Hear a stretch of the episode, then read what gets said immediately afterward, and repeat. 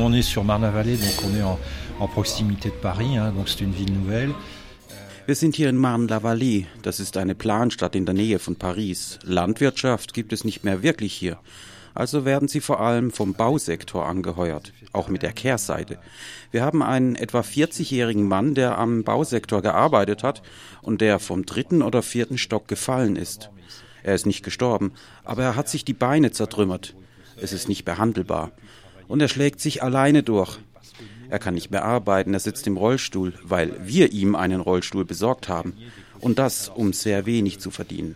Mit einem Arbeitstag im Bausektor verdienen sie zwei bis dreimal so viel, wie wenn sie betteln. Wenn ich mir das angucke, verdienen die Familien fünf bis 15 Euro am Tag. Es sei denn, sie finden Schwarzarbeit. Wir haben es heute also mit einem haarsträubenden Elendsgrad zu tun, mit allem, was es mit sich bringt. Das ist auch die Wirklichkeit und es kann Angst machen. Aber gleichzeitig gibt es eine Energie, einen Willen, gut davonzukommen. Und auch Strukturen. Man könnte meinen, es sind Obdachlose, denn in Paris schlafen sie auf der Straße. Bei uns haben sie Hütten in den Wäldern gebaut. Aber sie alle halten stark zusammen durch die Familienstruktur. Die Familienstruktur, wie wir sie vor ein paar Generationen kannten, mit Eltern, Großeltern, Kindern und Enkeln.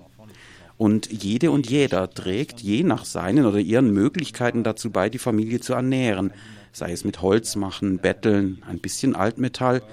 Und so hält es. Aber es hält fest zusammen. Gibt es Roma-Initiativen, die ihre eigenen Interessen vertreten? Es gibt seit einiger Zeit zwei Strukturen, die tatsächlich in einer Forderungslogik sind. Sie kämpfen für die Anerkennung der Rechte, für die auch wir kämpfen, aber auch der Kultur und so weiter. Aber ansonsten haben wir es erstaunlicherweise mit Menschen zu tun, die weder beanspruchend noch rachsüchtig sind, auch was Zwangsräumungen angeht. Man könnte glauben, irgendwann werden sie sich auflehnen und zornig werden, denn bei uns geschieht es jeden Monat. Zwar betrifft es nicht alle Grundstücke gleichzeitig, aber im Durchschnitt überlebt eine Bestallung im Wald zwei Monate. Danach wird alles zerstört. Also könnte man eine Revolte erwarten, weil sie systematisch auf die Straße gesetzt werden. Aber überhaupt nicht. Sie ärgern sich nicht. Wenn die Polizei sie dazu auffordert, wegzugehen, dann gehen sie weg. Ich glaube, wir würden viel bissiger oder gar gewalttätiger reagieren, wenn wir uns in derselben Situation befinden würden. Sie haben behauptet, dass die letzten Räumungen kurz vor den Kommunalwahlen vollkommen illegal durchgeführt wurden. Können Sie das näher erklären? Es gibt eine Räumung, die eine beträchtliche Siedlung getroffen hat. In Champs-sur-Marne haben wir 10 bis 13 Slums. Es gibt ganz kleine, wo eine oder zwei Familien leben, und es gibt sehr große. Im letzten großen Slum, der geräumt wurde, wohnten 300 Personen. Die Polizei war vorher gekommen und hatte es angekündigt, also hatten die Menschen angefangen wegzugehen. Es waren aber immerhin 150 Personen übrig geblieben, die noch keine alternative Lösung woanders gefunden hatten. Grob gesagt, eine alternative Lösung besteht darin, ein bisschen weiter weg eine neue Baracke zu bauen. Sie wurden also von der Polizei geräumt. Es war ein Wahnsinn. Es gab 150 Spezialeinsatzkräfte der Polizei für 150 Personen. In der darauffolgenden Woche kamen die Stadtbediensteten extrem häufig, teilweise mehrmals am Tag. Und sie haben gesagt, ihr müsst weggehen, wir werden die Baracken zerstören. Es soll nicht heißen, dass es davor keine Gerichtsentscheidung gegeben hätte, aber die Gemeinde ist weder Besitzerin des Geländes noch verfügt sie über eine Kommunalpolizei oder über Befugnisse für eine solche Intervention. Sie sind also gekommen, haben gesagt, ihr müsst weggehen, in zehn Minuten werden wir alles zerstören. Ich war da, habe es auch gehört und gesehen. Fotos und Videos von dem Geschehen aufgenommen.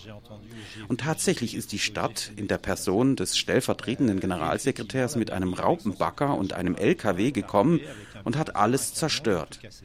Angeblich, um kurz vor der Kommunalwahl zu reinigen. Aber noch heute bleibt ein Haufen Müll.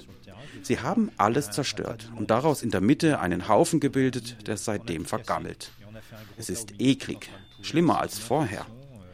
Das ist die Handlung der Stadt Schams. Die Leute wurden in absoluter Rechtswidrigkeit rausgeschmissen. Ich habe den Unterpräfekten der Region und den Leiter des Departements für sozialen Zusammenhalt angesprochen. Niemand wurde informiert. Auch die Polizei wusste von nichts und hat gesagt, wenn die Stadt das macht, dürfen sie Anzeige wegen Tätigkeit erstatten. Und das machen wir gerade auch. Es wurden Menschen auf die Straße gesetzt, von denen man ganz genau wusste, dass sie sich in einer extrem schwierigen Situation befinden. Es gibt eine Familie mit einem 18 Monate alten Kind.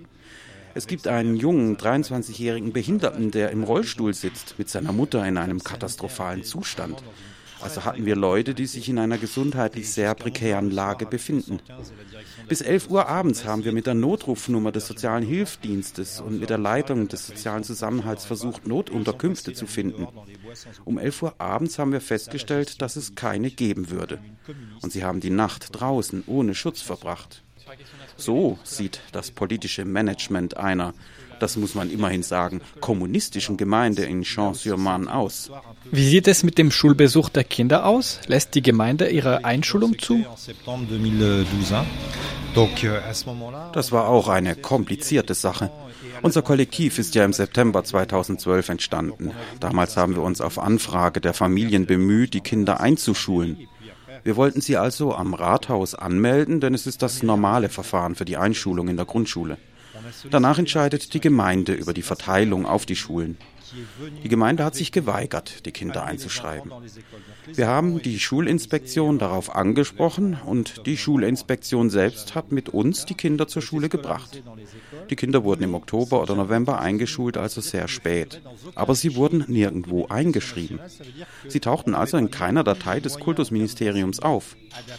Deswegen wurden die Lehrkräfte der Schulen auch nicht entsprechend aufgestockt, deren Klassen drei bis vier Kinder zusätzlich aufgenommen hatten. So sah die Einstellung der Stadt Chance letztes Jahr aus. Dieses Jahr haben Konflikte mit der Nachbargemeinde dazu geführt, dass 60 Kinder der Nachbargemeinde zurückgewiesen wurden, die bislang in Schams zur Schule gingen. 60 Kinder. Das heißt ein hohes Risiko an Klassenschließungen. Also akzeptierte die Gemeinde Chance dieses Jahr, die Roma-Kinder einzuschulen. Wir haben also 50 Kinder eingeschrieben. Minus 60 plus 50. Dadurch konnten sie Klassenschließungen vermeiden. Die Bürgermeisterin hat aber gesagt, ich bin der Chef, ich entscheide über die Verteilung in den Schulen. Sie hat also Kinder in Schulen eingeschrieben, die sich über zwei Kilometer weg von ihren Unterkünften befinden. Es stellt ein Zugangsproblem dar, vor allem wenn man weiß, dass sich Busfahrer der Pariser Verkehrsbetriebe weigern, Roma einzulassen. Auch wenn sie eine Fahrkarte besitzen, ja. So weit sind wir schon. Auch dagegen laufen momentan Klagen.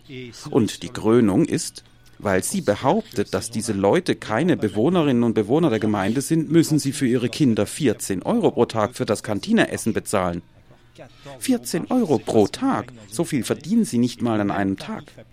Laut derselben Preisliste müssen Gemeindebewohner mit dem Mindesteinkommen und zwei bis drei Kindern 99 Cent bezahlen. Finden Sie den Fehler? Das heißt konkret, dass heute sehr wenige Kinder eingeschult sind. In Frankreich funktioniert die Rhetorik und die damit einhergehenden Politiken nach dem Motto, sie leben unter unmenschlichen Bedingungen, deswegen müssen wir diese unmenschlichen Bedingungen beenden. Wenn sie eine Räumung verordnet, erwähnt auch die Stadt Schams völlig ungeniert die Menschenrechtscharta, die Umwelt und die Ökologie, einfach um die Leute auf die Straße zu setzen. Denn was ist eine Räumung? Man schmeißt Leute raus. Wenn man sie rüttelt, können die sozialen Hilfsdienste eventuell Unterkünfte für einige Menschen für eine bis drei Nächte 50 bis 100 Kilometer weiter weg organisieren. Wenn es keine Begleitung gibt, stehen sie drei Tage später wieder auf der Straße. Merken Sie schon, dass Sie seit Anfang 2014 einen besseren Anschluss zur Arbeit finden und damit einhergehend auch eine angemessene Wohnung und so weiter? Euh, Wir sehen erste positive Ergebnisse in dieser Hinsicht. Es hat ein bisschen gedauert zwischen der Eröffnung dieser Rechte am 1. Januar und der Wirklichkeit vor Ort. Es hat auch etwas gedauert, bis wir Instrumente entwickelt hatten, um Ihnen dabei zu helfen. Jetzt organisieren wir jede Woche eine Beratungszeit in einem Stadtteilzentrum. Wir haben jetzt Computer, also können wir mit Lebensläufen, Anmeldungen beim Arbeitsamt, bei Zeitarbeitsfirmen und mit der Arbeitssuche anfangen, wie es der moderne Arbeitsmarkt erfordert. Und langsam trägt es Früchte. Einige Leute fangen an, angemeldete Arbeit zu finden. Ihnen werden dadurch die normalen Rechte geöffnet, die allen EU-Bürgern und Bürgerinnen zustehen, die in Frankreich arbeiten. Das hat auch eine attraktive Wirkung für Menschen, die noch nicht in diesen Prozess einbezogen wurden. Sie sehen, dieser hat Arbeit gefunden, er wird Geld verdienen, damit wird er Anspruch auf die gesetzliche Krankenkasse und auf Kindergeld erhalten und eine Wohnung suchen können.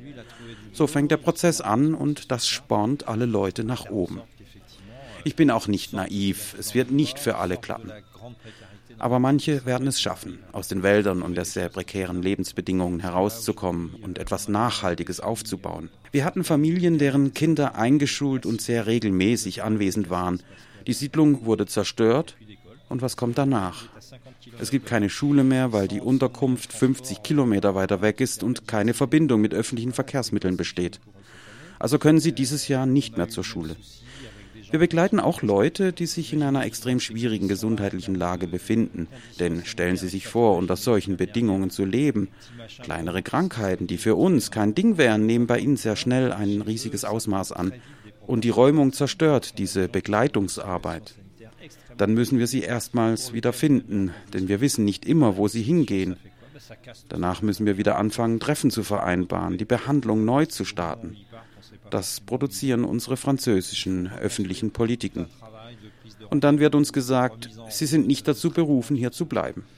Ich glaube echt, wenn sie heute trotz allem immer noch da sind, dann zeigt es, dass sie es auch wirklich wollen. Und ich glaube nicht, dass viele von uns diesen Rhythmus durchhalten würden.